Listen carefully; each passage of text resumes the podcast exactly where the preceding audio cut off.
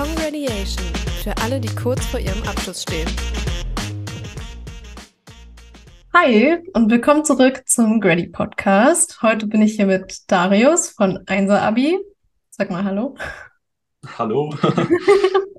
Wir drehen heute eine äh, Folge ähm, über deinen Insta-Account beziehungsweise über dein über deinen Insta-Erfolg und vor allem deine äh, krassen Noten und dein gutes Abitur. Und ähm, ich würde einfach damit anfangen, dass ich sage, vielleicht stellst du dich einmal kurz vor und sagst, wer du bist. Ja, hallo, ich bin Darius. Ich studiere jetzt gerade BWL an der Uni Mannheim und habe dieses Jahr auch mein Abi gemacht. Relativ gut, äh, würde ich auch sagen. Und äh, dazu, also wie ich das Abi erreicht habe und Schul- und Lerntipps, die teile ich eben auf Instagram und auch auf TikTok noch ein bisschen. Hm, da bin ich auch nicht mehr alleine, sondern wir sind jetzt auch äh, zu dritt tatsächlich. Ähm, genau, so ganz kurz zu mir. Ich bin 20 Jahre geworden jetzt vor kurzem, also es geht bergab.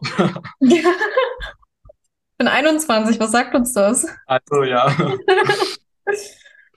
Okay, ähm, also du teilst auf Insta deine Lerntipps und das mit ziemlichem Erfolg, wie ich finde. Also ziemlich viele Leute sind da am Start und gucken sich das an.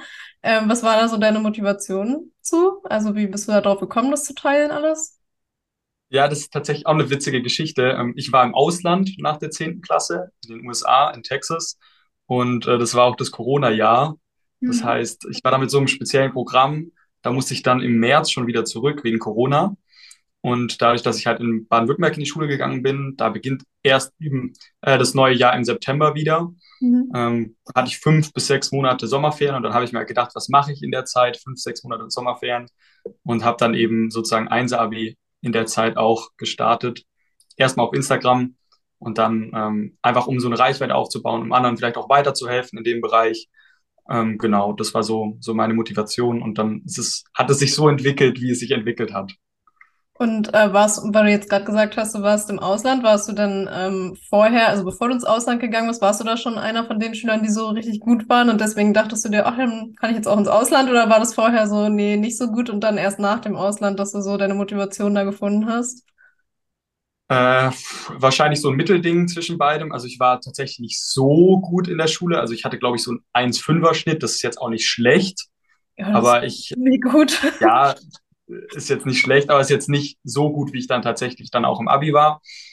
Aber ähm, ich war halt eher so ein rebellischer Schüler in der zehnten Klasse und auch in der neunten Klasse. Also mir wurde da auch mal ein Preis aberkannt von meinen Lehrern, äh, weil sie meinten, ähm, ich würde meine Arbeit sozusagen verweigern in, im Unterricht oder auch die Hausaufgaben äh, nicht sorgfältig erledigen.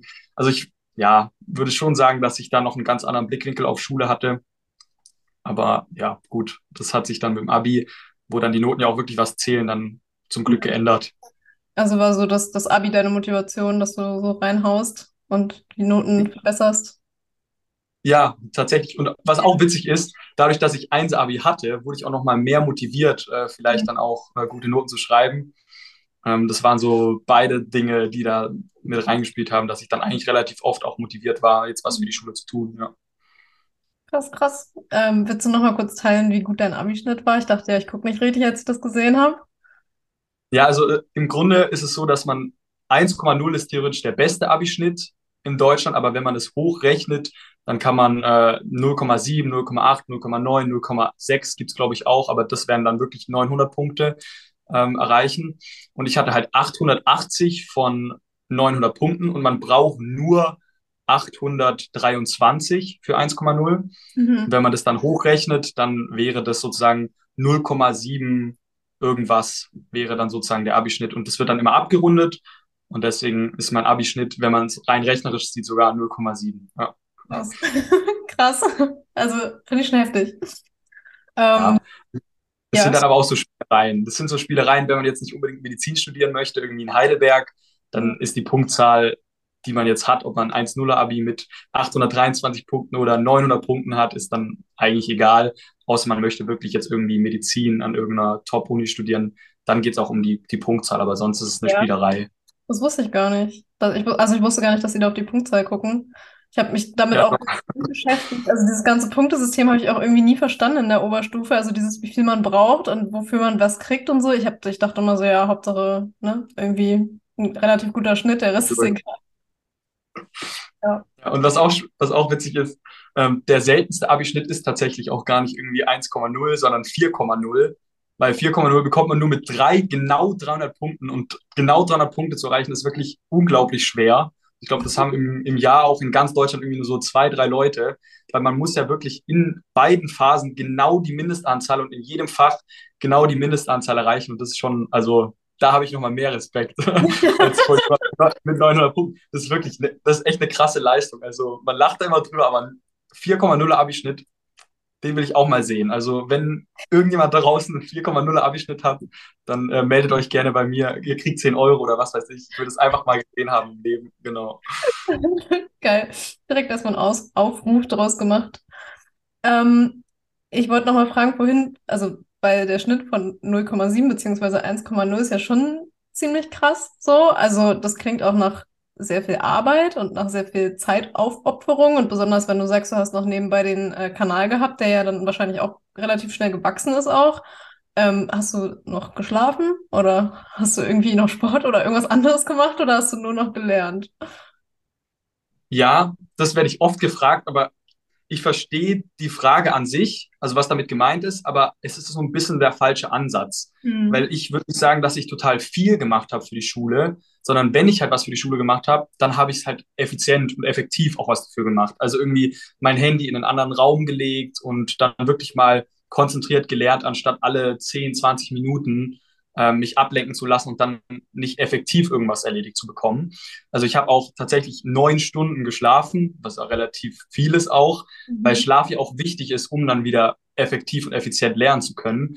Oder auch, ich habe Pausen gemacht, ich habe mich mit Freunden getroffen. Solche Dinge, die helfen auch tatsächlich, ein gutes Abi zu bekommen und sind nicht hinderlich. Die sind nur hinderlich, wenn man dann halt in der Zeit, in der man was für die Schule oder auch für die Uni ähm, machen muss oder möchte, äh, dass es dann sozusagen nicht effektiv und sich dann ablenken lässt. Also ich würde sagen, dass es sich gegenseitig sozusagen ja hilft, ausgeglichen zu sein im Leben und dass es nicht unbedingt ein Hindernis darstellt. Mhm. Genau, also ich hatte genug Zeit für andere Dinge, zum Glück.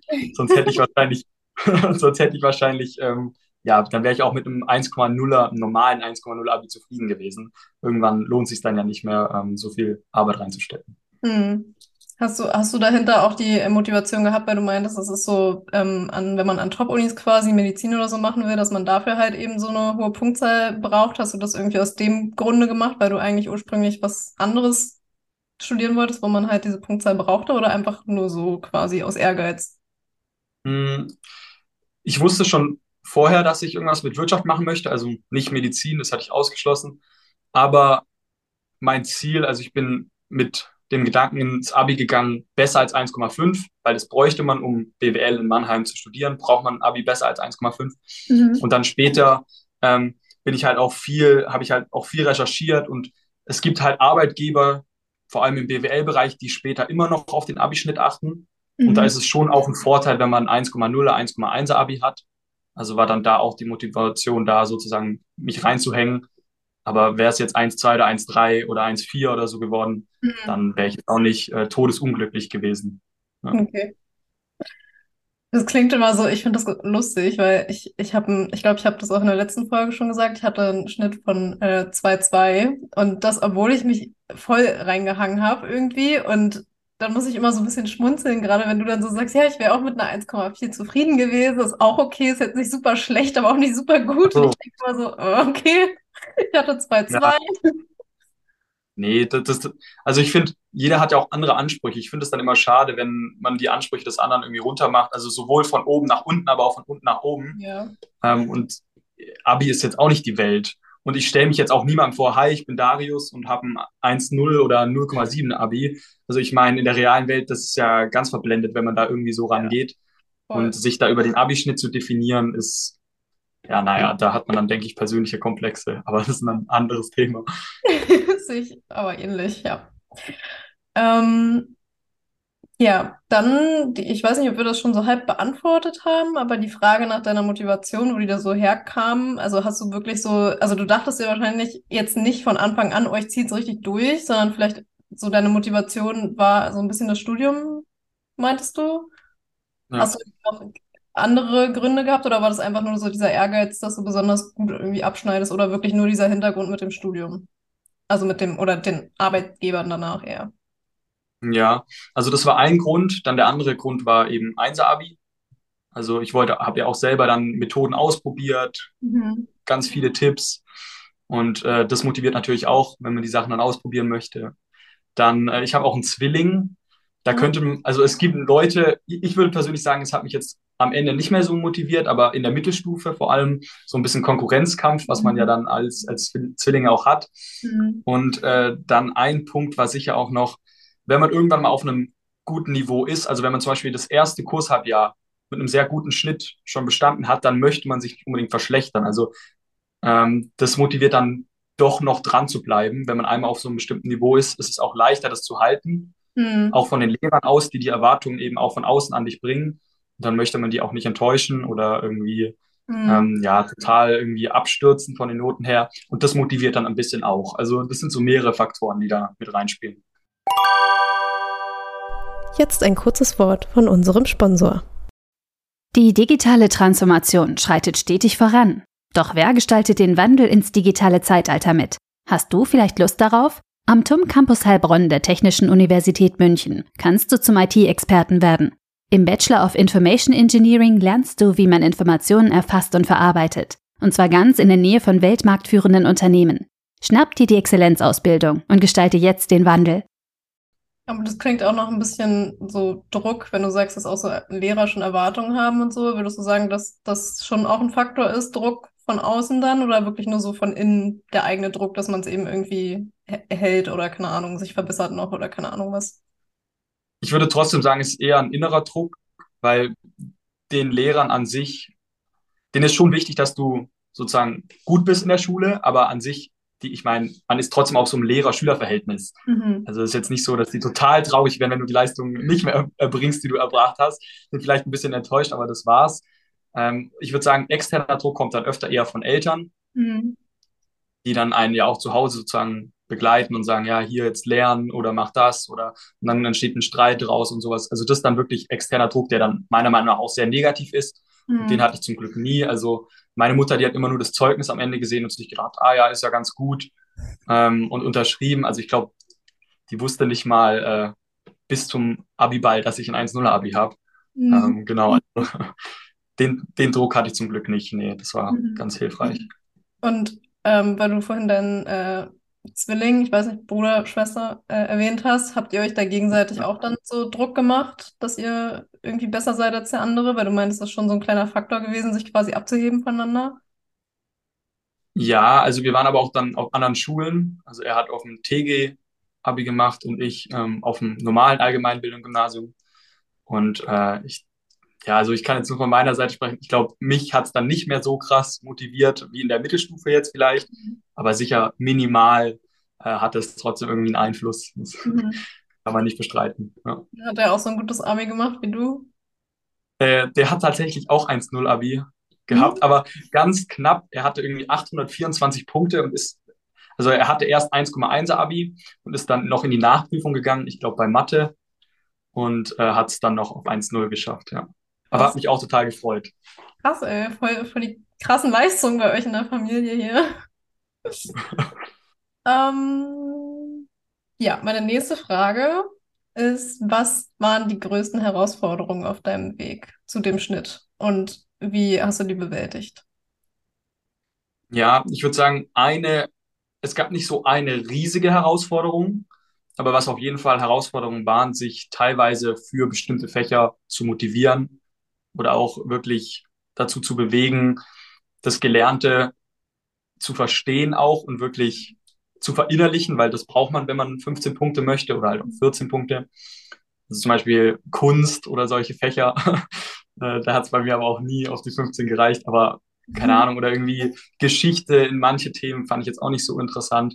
Und ähm, ja, damit sich so ein bisschen anzufreunden, fand ich immer ein bisschen eine Schwierigkeit, aber hat dann ganz gut geklappt, wenn man sich dann bewusst wird, für was man es eigentlich tut. Dann ist es auch Mhm. keine große Herausforderung mehr.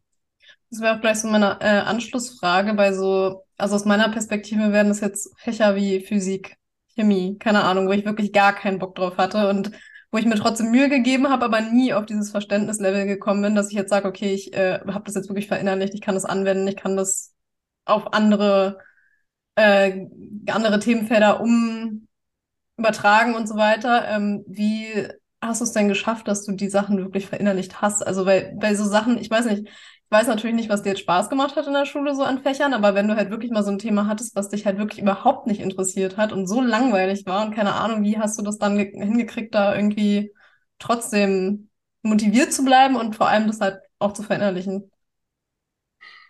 Ja, gute Frage, mhm. weil ich es sicherlich auch nicht immer hingekriegt habe, aber mhm. ich habe es auf jeden Fall versucht. Und was ich dann eben oft gemacht habe, ich bin halt wirklich strukturiert herangegangen. Also ich habe mir überlegt, welche Themen kommen in der Klausur dran. Wie, also ich habe mir oft dann so eine Mindmap auch gezeichnet, wie passen die Themen zusammen. Mhm. Also von welcher Perspektive kann man die auch betrachten. Und dann äh, habe ich halt das Heft meistens nochmal durchgelesen, habe ähm, mit so einer Methode gelernt, die nennt sich Feynman-Methode. Die finde ich eigentlich ganz cool. Da stellst du dich irgendwie vor den Spiegel oder auch einfach irgendwie in den Raum oder gehst ein paar Schritte und dann versuchst du dir selbst das zu erklären. Mhm. Und dann merkt man auch immer, wo habe ich vielleicht noch nicht ganz gut verstanden und da kann man dann nochmal nachschauen oder sozusagen noch ein bisschen mehr lernen, bis man es halt wirklich anderen auch gut erklären kann. Mhm. Durch dieses Erklären versteht man es dann am Ende auch, finde mhm. ich, besser und merkt auch, ob man es verstanden hat oder nicht. Also das ist immer ein ganz guter Tipp. Das ist so ein bisschen angelehnt an Active Recall. Das ist auch so eine mhm. Lernmethode, die ich nur empfehlen kann. Ähm, genau, also diese, diese Prinzipien so hinter diesen beiden Lernmethoden, die würde ich dann auch empfehlen, wenn man sich unbedingt was in den Kopf reinballern muss. Das ist ganz gut. Da fallen mir spontan auch so Sachen an, ein wie Strukturformeln in Chemie oder so. Aber das ist ja dann halt wirklich Verständnis, ne? Also die, die Frage ist immer so ein bisschen, lernt man das jetzt auswendig und erklärt sich dann so selbst bei dieser Methode oder hat man das wirklich verstanden? Und bei mir war es halt immer eher so ersteres, also auswendig lernen und irgendwie mir selbst dann vorerzählen. Äh, deswegen finde ich das total beeindruckend, wenn man das irgendwie wirklich aufgenommen hat. Ja, und man darf halt auch nicht aufgeben. Also ich merke auch oft, ähm, ich kann auch ein persönliches Beispiel nennen, Mathe war eigentlich nie so richtig mein Fach. Mhm. Und ich habe es am Ende trotzdem geschafft, 15 Punkte im Abitur zu schreiben in Mathe zum Beispiel. Obwohl ich mich Mathe, mit Mathe konnte ich mich eigentlich nie anfreunden. Also ich, ich habe es nie so richtig verstanden und immer wenn Neues kon oder eine neue Aufgabe kam, die ich noch nie so gesehen hatte, hatte ich immer Schwierigkeiten sozusagen, äh, die zu lösen. Und man darf halt wirklich nicht aufgeben. Man muss da wirklich dranbleiben und dann, auch wenn man eine Aufgabe anschaut, man versteht es nach zehn Minuten nicht, weiter Dinge auszuprobieren und irgendwie ähm, darf andere Ansätze nochmal zu überlegen und dann lernt man, finde ich, viel mehr, als wenn man dann immer direkt auch nachschaut. Ja. Also man muss sich auch wirklich mal damit beschäftigen und auseinandersetzen, weil das ist die eigentliche Lehrleistung, die man ja auch in dem Moment erbringt. Mhm. Und nicht, äh, indem ich irgendwie einfach nochmal was durchlese, was irgendjemand anders geschrieben hat, sondern wenn ich selber auf dieses Problem, ja, selber dieses Problem löse und einen Ansatz dafür finde, mhm. dann bleibt es viel länger im Gedächtnis und ich kann es viel öfter diese, diesen Ansatz, etwas neu zu lösen, auch in der Klausur dann verwenden. Und deswegen, also man darf wirklich nicht aufgeben. Das ist Regel Nummer eins. Vor allem bei Mat Fächern wie Mathe oder Chemie, ja. wo es auch viel um Verständnis geht, ja. Krass, ja ähm, wenn du so Sachen hattest, also so oder generell vielleicht eher erstmal die Frage, wenn du gelernt hast, du meinst ja, du hast dich auch mit Freunden getroffen und irgendwas anderes gemacht. Wie viel würdest du sagen, hast du am Tag ungefähr für die Schule gemacht, also nachdem du nach Hause gekommen bist? Ja, also äh, nicht in der Klausurenphase tatsächlich fast nichts, weil ich halt wirklich viel im Unterricht mitgemacht habe und ich hatte angefangen mit den Hausaufgaben äh, in den ersten beiden Kurshalbjahren, aber die in der Oberstufe, also zumindest bei mir, war es dann nicht mehr so wirklich mhm. notwendig, die Hausaufgaben zu machen, beziehungsweise man hatte auch nicht mehr wirklich viele Hausaufgaben. Mhm. Und ähm, dadurch, dass ich auch oft Nachmittagsschule hatte, habe ich dann vielleicht ja in den fünf Tagen, also vielleicht so zwei, drei Stunden gemacht mhm. insgesamt. Und ansonsten in der Klausurenphase meistens so zwei Stunden am Tag, aber dann auch wirklich so eine Woche vorher mal so langsam anzufangen, genau, für, für alle Klausuren. Und dann im Abi natürlich nochmal mehr. Also im Abi habe ich, glaube so ein bis zwei Monate früher angefangen mhm. und dann auch wirklich jeden Tag drei, vier Stunden gemacht. Mhm. Genau. Ja.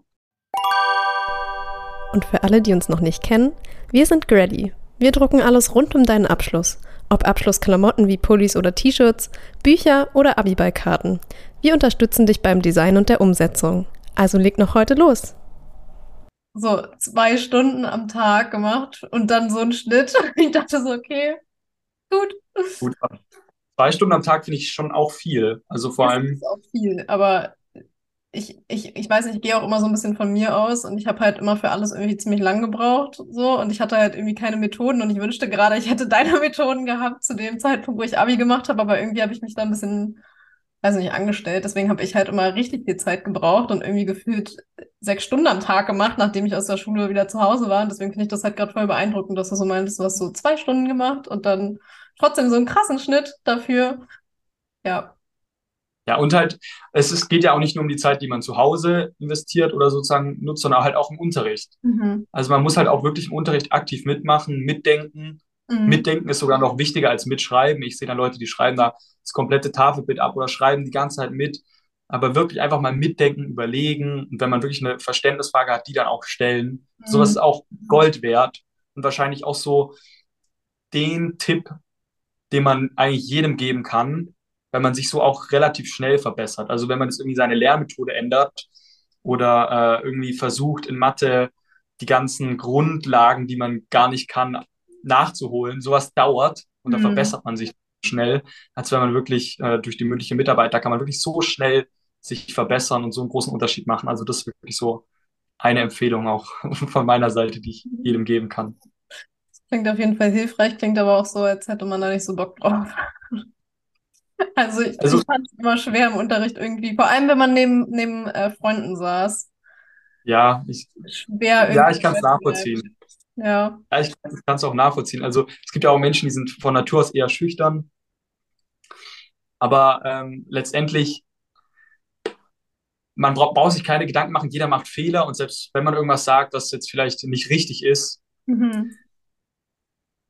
Das vergisst man nach, das vergessen alle nach spätestens zwei Stunden wieder oder Mhm. wenn es ein Tag ist. Also wirklich, wenn, wenn ich jetzt dich fragen würde zum Beispiel, dein, was war eine richtig dumme Sache, die dein Mitschüler mal gesagt hat? Kannst du mir da irgendeine Sache nennen? Nee.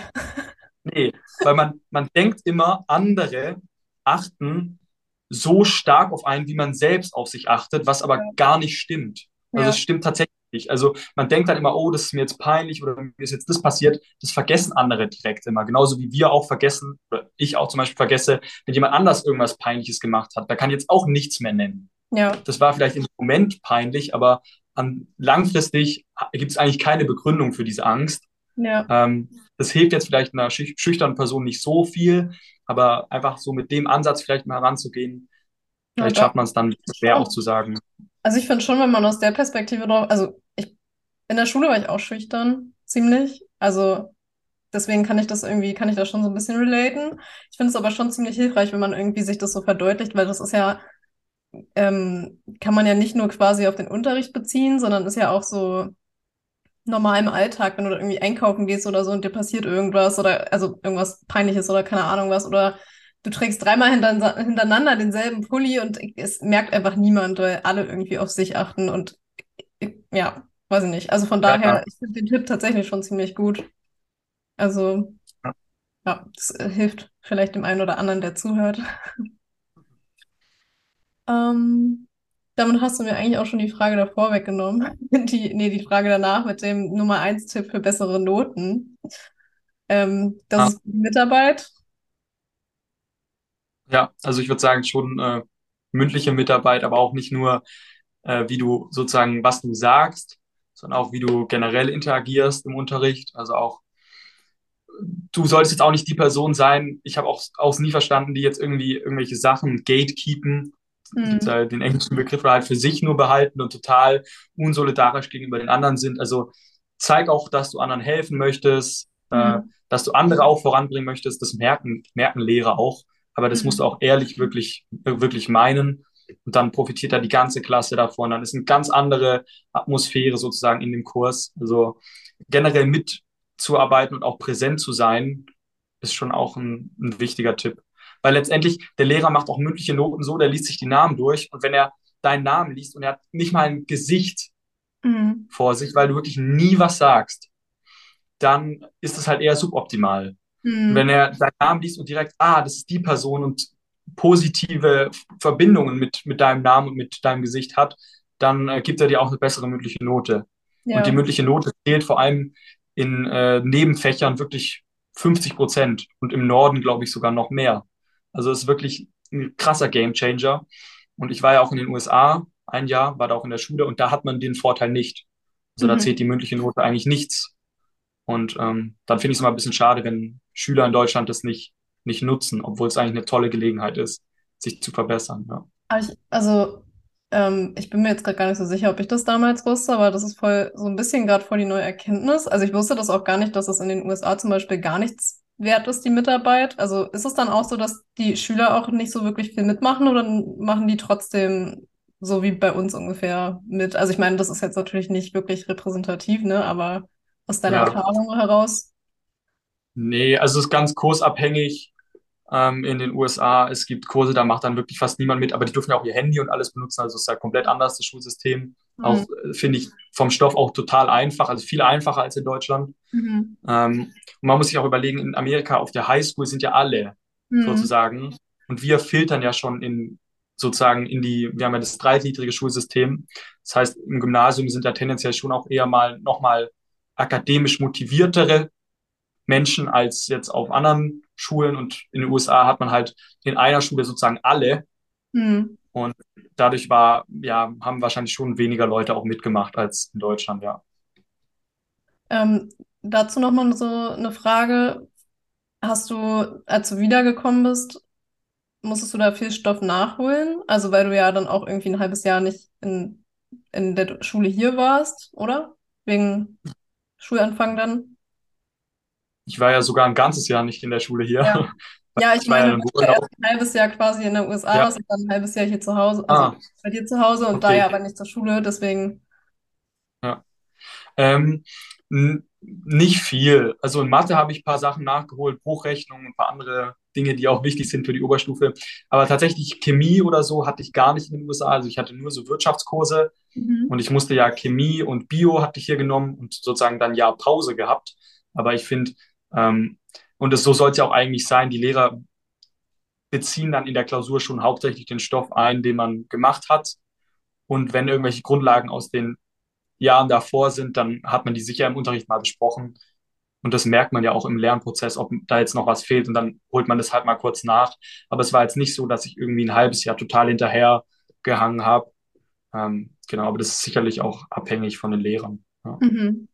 Und war, ähm, sind die dann manchmal auch irgendwie darauf eingegangen, dass du ja im Ausland warst und haben dann so Rückfragen gestellt oder so? Weil ich weiß, dass bei uns ein paar im Ausland waren und dann vor allem im Englischunterricht kam dann immer so dieses, naja, du warst doch im Ausland, du musst das doch wissen. So.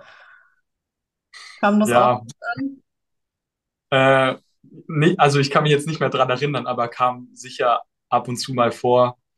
Wobei in meinem Englischunterricht, ich war jetzt nie die Person, die das so groß an die Glocke gehangen hat. Mhm. Ja, also eher, eher so ein sympathischer. Aha, weiß ich jetzt nicht, ob sympathisch, aber ich weiß nicht. Ich finde es immer komisch, wenn man dann sagt, ah, ich war jetzt im Ausland und deswegen muss ich mich jetzt hier so in den Vordergrund tun im mhm. Englischunterricht. Weiß ich jetzt nicht. Also ich rede auch tatsächlich ähm, viel Englisch zu Hause, weil mein Stiefvater ist Amerikaner. Mhm. Und dafür, dass ich wirklich im Ausland war und Englisch zu Hause rede und jetzt auch in der Uni äh, fast eigentlich alles auf Englisch habe, müsste mein Englisch wahrscheinlich sogar noch besser sein, als es eigentlich ist. Mhm. Also mein Englisch ist nicht schlecht, aber es ist jetzt nicht so, dass man sagen würde, wow, der war, ja, also es ist ganz normal eigentlich.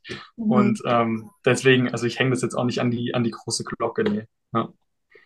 Ja, doch, also finde ich, finde ich schon sympathischer. wenn ich jemand, mit wem ich in welchen Kursen war, das ist schon sympathischer, wenn jemand nicht erwähnt, dass er im Ausland war.